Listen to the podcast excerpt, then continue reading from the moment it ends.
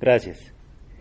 Saben, como menciona el autor, nadie, ninguno de nosotros es inmune a las tormentas, a las dificultades, a los problemas que la vida va a presentar.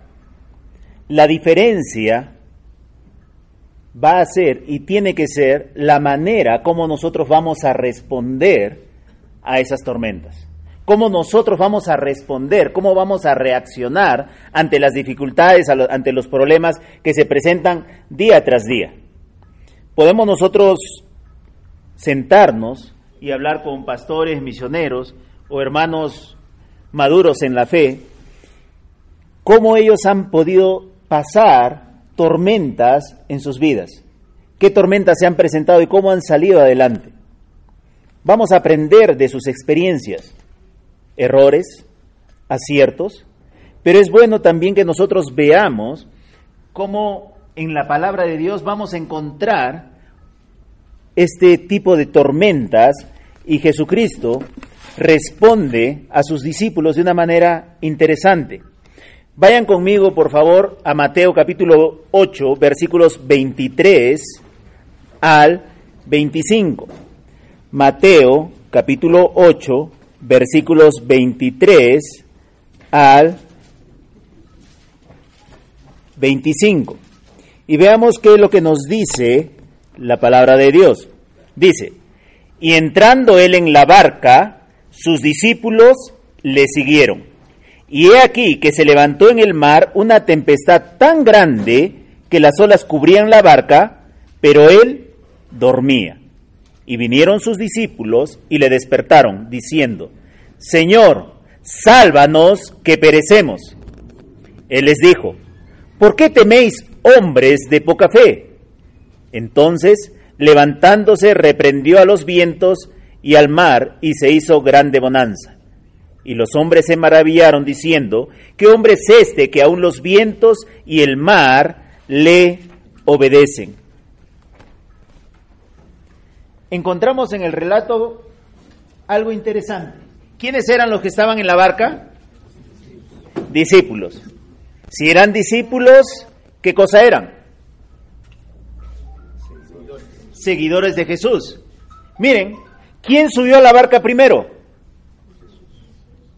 Vean el versículo 25. Y entrando él en la barca, él fue primero hacia la barca. ¿Qué dice después? Sus discípulos le siguieron.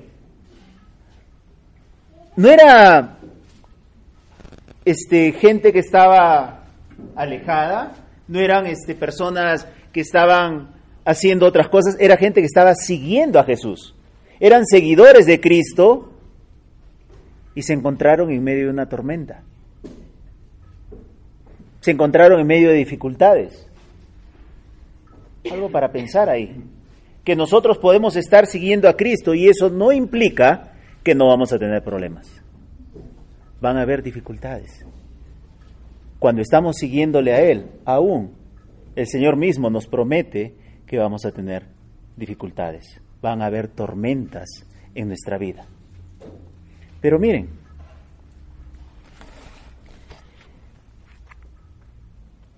cuando se dieron cuenta que la tormenta era demasiado grande para ellos, ni siquiera intentaron manejarla por ellos mismos, ya que era una situación que se les escapaba de las manos, entonces acudieron a Jesús.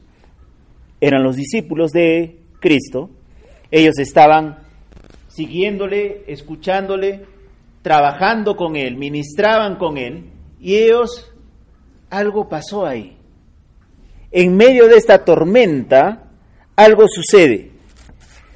Ellos no intentaron nada. El versículo 25 nos dice algo tajante. Y vinieron sus discípulos y le despertaron diciendo, Señor, sálvanos que perecemos. ¿Confiaban en Cristo? Si confiaban en Él, ¿cómo iban a perecer? Él les había mencionado, Él les había ya dicho cuál era el propósito de Él, cuál era el plan de Dios. Él iba a cumplir un propósito. Y si ellos perecían ahí, ¿si iba a cumplir ese propósito? Dios tiene un plan para cada uno de nosotros. Tiene un propósito. Y no va a permitir que suceda nada que te haga virar el rumbo y perder el propósito que Dios tiene para tu vida. Puede demorar, puede tomar otras, otros caminos, pero finalmente tú vas a cumplir el propósito que Dios tiene para tu vida si tú se lo permites a Él. No importa los problemas, no importan las dificultades. Dios va a cumplir. Miren, ellos estaban desesperados cuando acudieron a, Jesús pudieron decirlo en dos palabras, Señor, sálvanos. No le explicaron la situación porque Jesús estaba dormido. Él no se había percatado de todo lo que estaba sucediendo. Él estaba dormido. Imagínense cuando tú estás dormido y alguien te despierta, si eres papá y tus hijos te levantan y tú, ¿ah? ¿Qué? Muchas veces cuando estamos dormidos no sabemos, ¿no? Los hijos saben que cuando papá está dormido es el momento oportuno para pedir algo. ¿No? Es fácil. Las esposas también. Mi amor, eh, eh, voy a ir a la peluquería. Ya, ya, ya, Vamos a hacer esto. Sí, sí, sí, sí, sí. Y después, papá, yo te pedí permiso, tú me dijiste. ¿Yo? ¿En qué momento? Tempranito estaba dormido. Pero Jesús no le dieron la explicación de todo lo que estaba sucediendo, simplemente le dicen, Señor, sálvanos. Ellos ya estaban quizás desesperados, ya no tuvieron tiempo ni siquiera, dice el autor ahí, de achicar. ¿Saben lo que es achicar? Coger todos los recipientes que podamos tener para sacar el agua que estaba dentro de la barca. Y no es fácil achicar. Tú vas sacando y sigue entrando el agua. Sigue, sigue, sigue entrando. Ellos no le dijeron, Señor, haz esto, aquello. Dice el autor, no le dijeron a Jesús cómo tenía que salvarles, pues la situación les sobrepasaba. No necesitaban que les ayudara a achicar agua o bajar las velas, sino que necesitaban que hiciera algo y pronto. Simplemente le pidieron que los salvara. Mire, hay situaciones en las cuales nosotros tenemos que dejar de ver la magnitud del problema en el cual nos encontramos, la tormenta que nos está zarandeando, detenernos un momento, mirar al Señor y decirle, Señor, sálvame, ayúdame,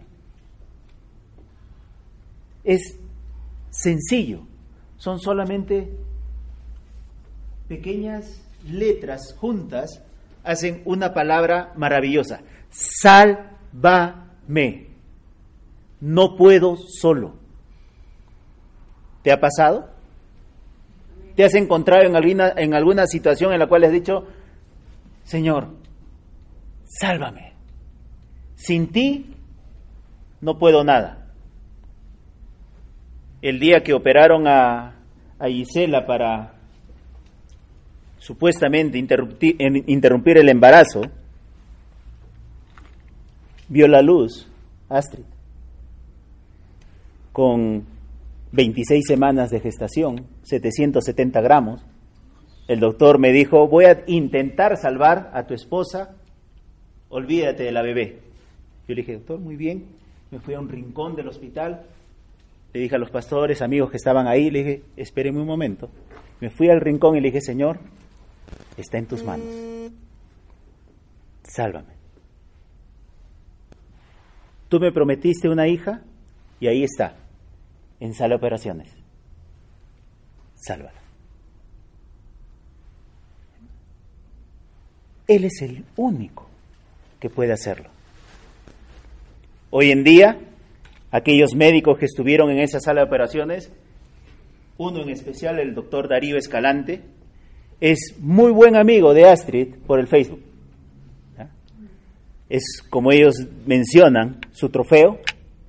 Estuvo por varios años en la página oficial del, del, hospital de salud, ahí en el Cusco. Pero, ¿lo pudieron hacer los médicos? No. Es Dios que los usó a ellos como instrumento. Porque Él es el único que puede salvarnos. En cualquier tormenta. No importa la tormenta que tú estés pasando hoy día. La situación difícil. Si, si te acercas a Él sin dudarlo, dice que lo va a hacer. De modo personal, dice, hay varias lecciones sencillas que podemos aprender de esta historia. Número uno, las tormentas son inevitables. No vamos a poder escapar de ellas. Las tormentas no están reservadas para la gente mala. Eso tenemos siempre que tenerlo presente, grabarlo, porque las dificultades, problemas, enfermedades, accidentes, cualquier cosa nos va a llegar a nosotros también. No, no somos exentos de ello. Estos discípulos no eran hombres que iban como dice el autor, de crucero jugando y bebiendo, ni tampoco estaban en este barco engañando a sus esposas, ¿no? Ni acababan de robar un banco y estaban huyendo de las autoridades, ni tampoco eran piratas, eran discípulos de Jesucristo.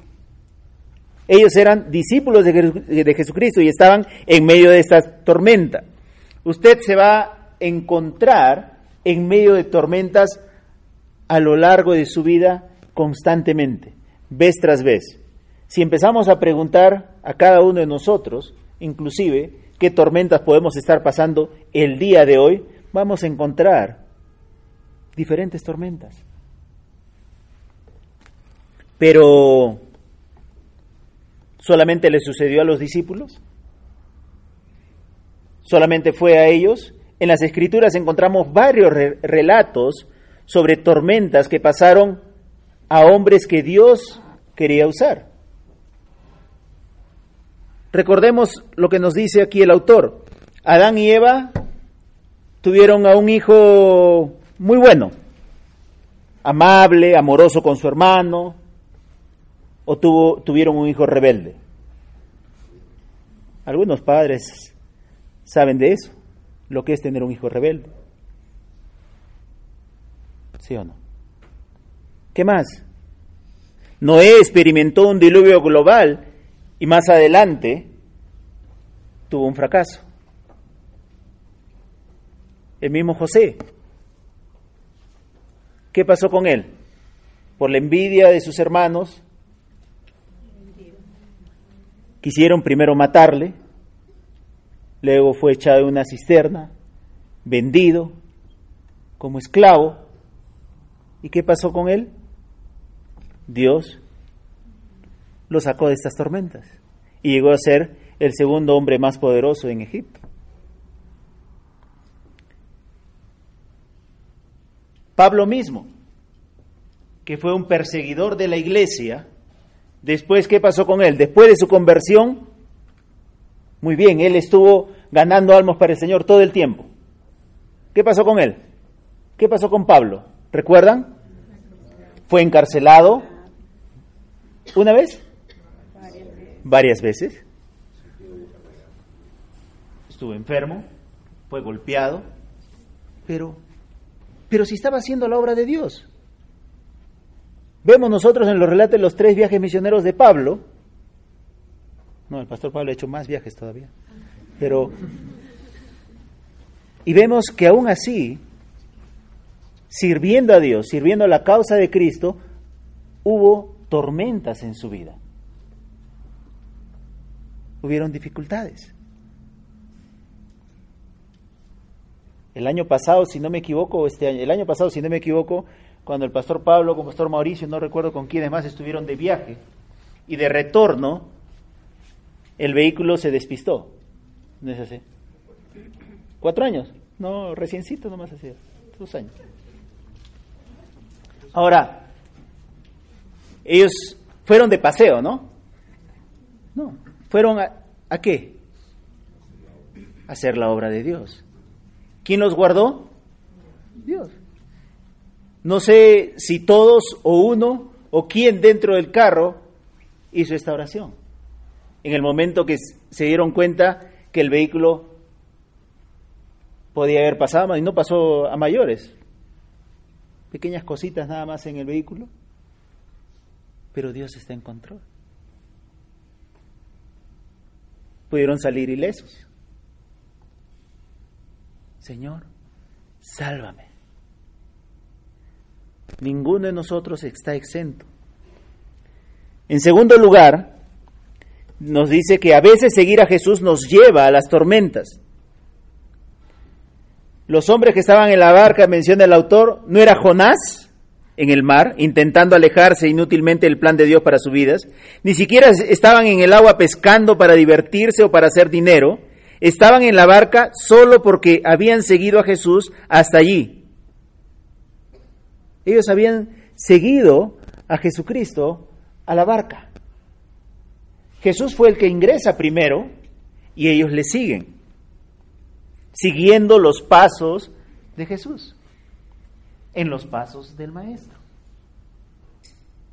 Aun cuando tú y yo nos encontremos siguiendo los pasos de Jesús, van a llegar las tormentas a nuestra vida. Raulito, por favor, el penúltimo párrafo de la página 119. ¿Qué nos dice ahí? Penúltima. Penúltima. Hay una idea, eh, Sí. hay una idea equivocada de seguir a Jesús. Nos lleva a una, hay una idea, perdón, hay una idea equivocada de que seguir a Jesús nos lleva a una prosperidad y una paz inmediatas. Y necesariamente tiene que ocurrir así. Es cierto que el camino de la cruz lleva a la vida eterna y a las glorias del cielo. Llegará un día en que no habrá enfermedad ni dolor, pero mientras tanto experimentaremos algunos tiempos malos. Así es. Mientras tanto, experimentaremos tiempos malos. Va a suceder. Siempre debemos confiar en que todas las cosas que nos ayudan a bien. Todas las cosas nos ayudan a bien. Pensemos siempre, ¿qué puedo aprender? ¿Qué puedo, qué provecho puedo sacar de esta situación difícil para ayudar a otros? Ninguna enfermedad es motivo de alegría, pero podemos sacarle provecho. Adrián le operaron cuando él tenía nueve años de apéndice. Y en la mayoría, creo que, creo que en casi todos los hospitales, cuando es un niño, no se puede quedar el padre con el niño. ¿Quién se tiene que quedar? La mamá. No hay cama para la mamá, parada en el piso, pero fue motivo para que tres señoras que estaban acompañando a sus otros hijos pudieran conocer de Jesús y recibirle. ¿Saben? Cada circunstancia difícil podemos usarla para beneficio y, y honra y gloria de Dios. ¿Estábamos preocupados? Por supuesto. Era uno de mis bebés. ¿No? Entonces pensemos, ¿las tormentas van a llegar? Sí. Soy cristiano, estoy involucrado en escuela dominical, en alabanza, soy pastor, no importa. Las tormentas van a llegar, pero debemos tener fe, porque las tormentas justamente van a probar nuestra fe. Cuánto confiamos y dependemos de Dios. Lo contrario a la fe, ¿qué cosa es?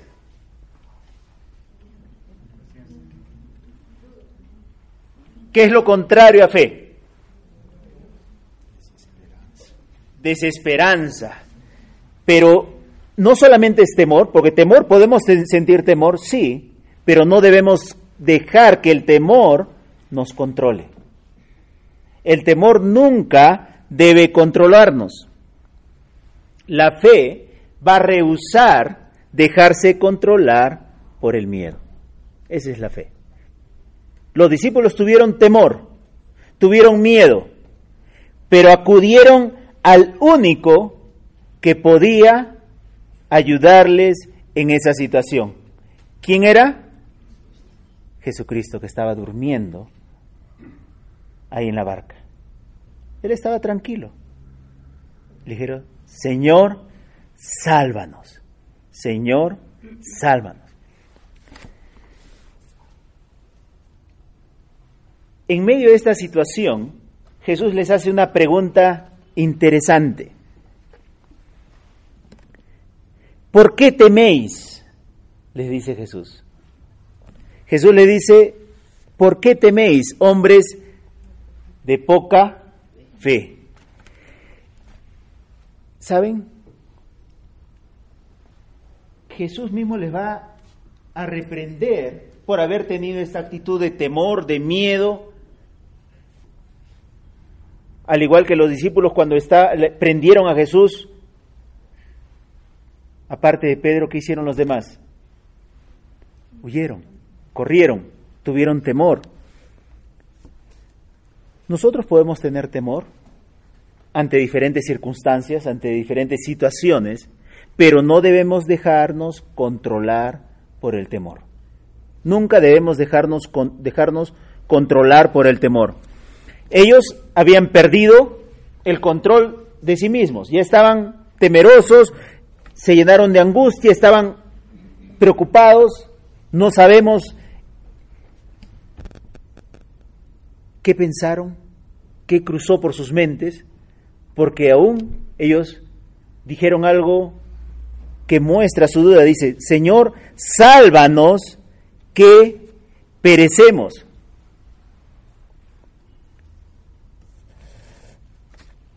Es como que le, le, digan a, a Jesucristo, Señor, ¿tampoco valemos para ti? Mira, no valemos nada, vamos a morir. Estamos a tu lado, hemos entrado a esta barca siguiéndote, estamos haciendo tu voluntad y ¿no valemos? Vamos a morir. ¿Cómo puedes tú dormir mientras nosotros estamos prontos cara a cara frente a la muerte? ¿No te importa que el mar nos devore? Miren los reclamos que le hacen a Jesús solamente diciéndoles, Señor, sálvanos que perecemos. Había duda, había temor en estas palabras. Pero Cristo les hace ver que el pánico, el terror que ellos experimentaban era producto de la tormenta, sino también que era producto de su débil fe. Porque su fe no estaba fortalecida, no era fuerte. Ellos estaban débiles en su fe. Ellos tenían fe en Cristo, acudieron a Él, obviamente, finalmente, pero el miedo y las angustias que los embargó los hicieron dudar. Los hicieron dudar. Por eso en el número 3, Bruno, el último párrafo, por favor, ¿qué nos dice? Las tormentas son pruebas de fe. Antes de calmar la tormenta, Jesús aclaró que la presencia del temor era una indicación de la ausencia de fe. La fe es el primer requisito para agradar a Dios. La fe vence al mundo. La fe es el combustible de una vida de justicia. A veces, cuando llega la tormenta, me pregunto si Dios realmente me ama. Mi vida está siendo golpeada por varias tormentas mientras escribo estas palabras. Me avergüenza confesar que el dolor me agobió y dije estúpidamente, Dios pensaba que me amabas. El pensamiento es que si Dios realmente me amase, me protegería de las tormentas, pero ese claramente no es el caso. Jesús amaba a los discípulos, sin embargo, esos se vieron en medio de una tormenta mortal. Dios Padre ama a Dios Hijo, y sin embargo Jesús, el Hijo de Dios, estaba en una barca que estaba a punto de ser tragada por unas olas feroces. Las tormentas son pruebas de fe nuevamente, para probar nuestra fe. ¿Qué tanto confiamos verdaderamente en Dios. Cuando las cosas están bien es fácil. Cuando no sabes lo que se viene, ahí es donde verdaderamente nuestra fe va a ser probada. Cuando confiamos plenamente en Él. En su cuarto cumpleaños de Cristian, mientras Astrid estaba en cuidados intensivos en UCI de neonatología, y habíamos planificado desde el año anterior que ese año íbamos a celebrar su cumpleaños. Pero el mismo día ya estaban esperándonos los hermanos donde nos íbamos a, reunir para celebrar. Los médicos nos llaman y nos dicen, no se vayan, despídanse, porque posiblemente de esta noche no pase. Nuestra respuesta fue, si Dios se la va a llevar, es su voluntad. Confiamos en la promesa que Él nos, hizo cuando nos dio a esta bebé. Pero ahora tenemos un compromiso también con un niño que no entiende de eso. Con cuatro años no entienden. Estaba entusiasmado. Antes de llegar, nos pusimos a orar y le pedimos, Señor, danos paz, alegría para disfrutar este momento con nuestros otros dos hijos. Al terminar, regresamos y la bebé seguía ahí. Varias veces nos dijeron lo mismo. Pero ¿en quién teníamos que confiar? ¿En los médicos o en Dios? Señor, sálvame, sálvala. Las pruebas son para, o las tormentas son para probar nuestra fe. Punto 4 dice, Jesús va con nosotros en las tormentas. Jesús estaba con ellos en la barca. En otra ocasión, cuando los discípulos se toparon con otra tormenta en el mar, Jesús llegó a ellos caminando por el agua. Si Jesús no viniera con nosotros en las tormentas, entonces tendríamos motivos para tener miedo. Él mismo nos ha prometido que va a estar con algunos de nosotros. ¿Así nos ha prometido? ¿Qué dice Mateo 28, versículo 20 y 21? ¿Ah? 28. Mateo 28, versículos 20 y 21. ¿Qué dice? Ah. Vamos a ver. Versículo 20 que guarden todas las cosas que os he mandado, y aquí yo estoy con vosotros todos los días hasta el fin del mundo. Nuevamente, y aquí yo estoy con vosotros todos los días. Recuerda, cuando te encuentres en una tormenta, Jesús está ahí contigo. Está a tu lado. Está abrazándote, está cargándote, te está consolando, Él está ahí. Simplemente lo único que tú tienes que hacer es acudir a Él. Señor, sálvame, ayúdame en esta tormenta, en este problema, en esta dificultad. Acudamos a Él. Él no nos ha dejado solos. No pensemos que porque hay problemas, hay dificultades, hay tormentas en nuestra vida, estamos solos. Él está ahí. Él nos ha prometido su presencia todos los días. En quinto lugar, Él puede ocuparse de la tormenta, ¿o no? ¿Él puede hacerlo? ¿Es imposible para Él? ¿Hay algo imposible para Dios? No hay nada imposible. Todo es posible para Él. El punto 5, por favor, ¿quién lo lee? Jesús puede ocuparse de la tormenta.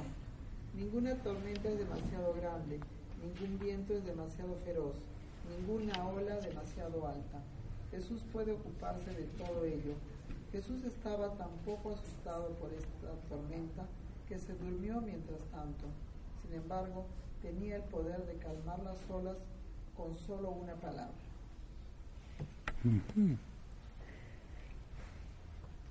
No sabemos, el autor menciona ahí que no podemos saber qué tormentas estamos pasando, cada uno de nosotros, pero ante cualquier dificultad, Jesús está a nuestro lado.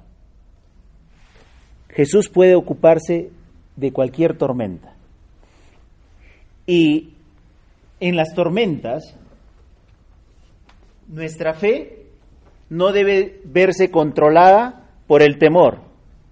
Y en segundo lugar, nuestra fe tiene que ser puesta en acción. La fe necesita activarse, estar en acción, en actividad, estar presente. Eh, ¿Qué decimos de nuestra fe o qué dicen nuestras acciones, nuestras palabras de la fe que decimos tener en Jesús? ¿Qué podemos hacer con nuestra fe? ¿Cómo podemos hacer? Primero que nada, impedir que nuestra, nuestro temor, nuestro miedo nos abrume de tal manera que esta angustia cubra nuestro corazón. Nos vamos a deprimir. Nos vamos a estresar en, en gran manera que en medio de los problemas vamos a caer enfermos. ¿Por el estrés podemos enfermarnos? ¿Y de qué viene los, el estrés? Preocupación. Nos preocupamos en gran manera de algo, ya sea el trabajo, las cuentas, alguna enfermedad, y tenemos estrés. Algunos dicen, no, yo no tengo estrés, yo tengo es cuatro, es cinco. Pero ¿saben? Cuando nos dejamos controlar por la angustia, por el temor, nuestra fe tiene que estar activada. Vean el Salmo 56, 3, por favor. El Salmo 56, 3. ¿Qué dice?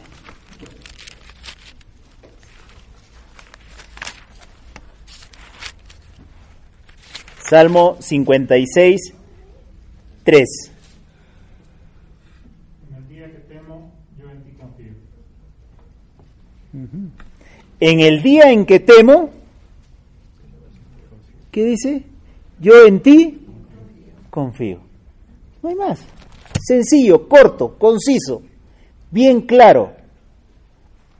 Cuando haya dificultades, cuando tengamos problemas, estemos con temor, ¿En quién debemos confiar? Jesús. No hay más. En medio de los problemas, aquí el salmista no oculta y no nos oculta que él tuvo temor, tuvo razones para temer, pero confiaba en Dios, dependía de Él. Eso es lo que nos hace a nosotros poner nuestra fe en movimiento. ¿Dónde ponemos nuestra confianza? ¿En quién dependemos? Así es. Si te ves envuelto en una tormenta, no dudes en decirle, Señor, sálvame. He escuchado a a Bruno varias veces hacer la invitación para ir a Perú 20. Algunos dicen, me gustaría ir, pero no hay. ¿Es un problema? Puede ser un problema. Pero el problema que no has ido donde tenías que ir. Quizás has ido con papá, con mamá, con un amigo, has visto, no se puede tienes que decirle a Él. Porque si está en su voluntad, Él está a tu lado y ese problema para Él no es problema. Señor, sálvame. ¿Confiamos o no? Tenemos que poner nuestra fe en acción.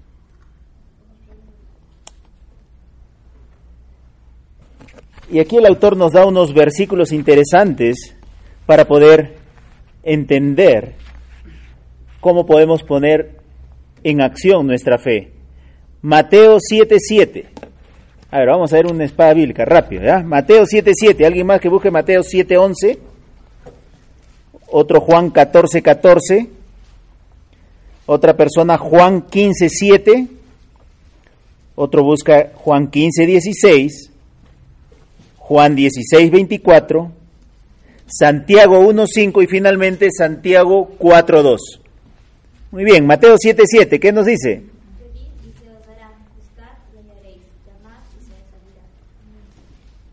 Recuerda, pedid y se os dará. Mateo 7, 11.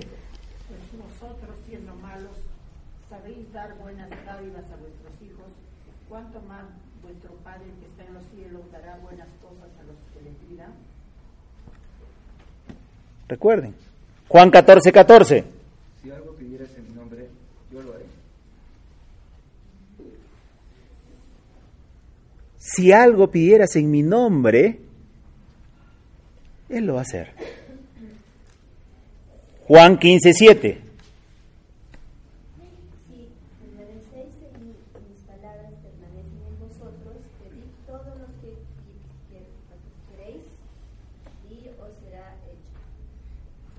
Tenemos que permanecer en dónde? En Cristo. Sus palabras tienen que estar en nosotros, tenemos que estar cumpliendo la palabra de Dios y dice que podemos pedir lo que querramos. Juan 15, 16. No me elegisteis vosotros a mí, sino que yo os elegí a vosotros, y os he puesto para que vayáis y llevéis frutos, y vuestro fruto permane- permanezca para que todo lo que pidierais al Padre en mi nombre, Él os lo Él os lo dé. Miren las maravillosas promesas. Juan 16, 24. Hasta ahora nada habéis pedido en mi nombre. Pedid y, recibiréis, para que vuestro gozo sea cumplido. Santiago 1, 5. Y si alguno de vosotros tiene falta de sabiduría, pídala a Dios, el cual da a todos abundantemente y sin reproche, y le será dada. Santiago 4, 2. Codiciáis y no tenéis, matáis y hacéis envidia, y no podéis alcanzar, combatís y lucháis, pero no tenéis lo que deseáis porque no pedís. No tenéis lo que deseáis porque no pedís. ¿Comentarios? Pastor Pablo.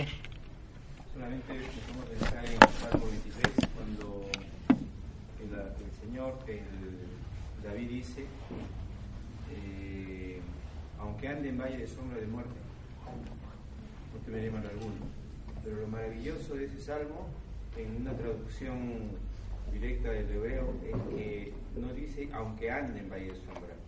La traducción directa del hebreo dice, y cuando fuere llevado a andar por el pastor en valle de sombra de muerte, no empezaré a tener temor.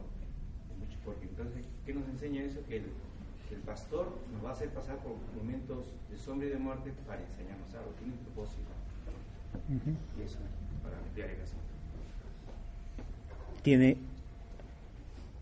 Cuando queremos una joya preciosa, poder trabajarla, ¿qué se hace con el oro? Tiene que pasar por el fuego para quitarle las impurezas. Un diamante, para que pueda tener el valor que tiene finalmente, tiene que ser primeramente tallado con golpes suaves, pero golpes al fin. La vid, para que dé fruto, que menciona en Juan 15, tiene que ser podada. Y la poda produce dolor. ¿Saben? Si Dios permite los problemas en nuestras vidas, tiene un propósito. Pero cuando nos encontremos en medio de la prueba, acudamos a Él. Vamos a orar. Amado Padre, gracias una vez más por este tiempo. Señor, ayúdanos, Señor, a tener esta oración constante y permanente en nuestras vidas. Señor, sálvanos, sálvame, ayúdame.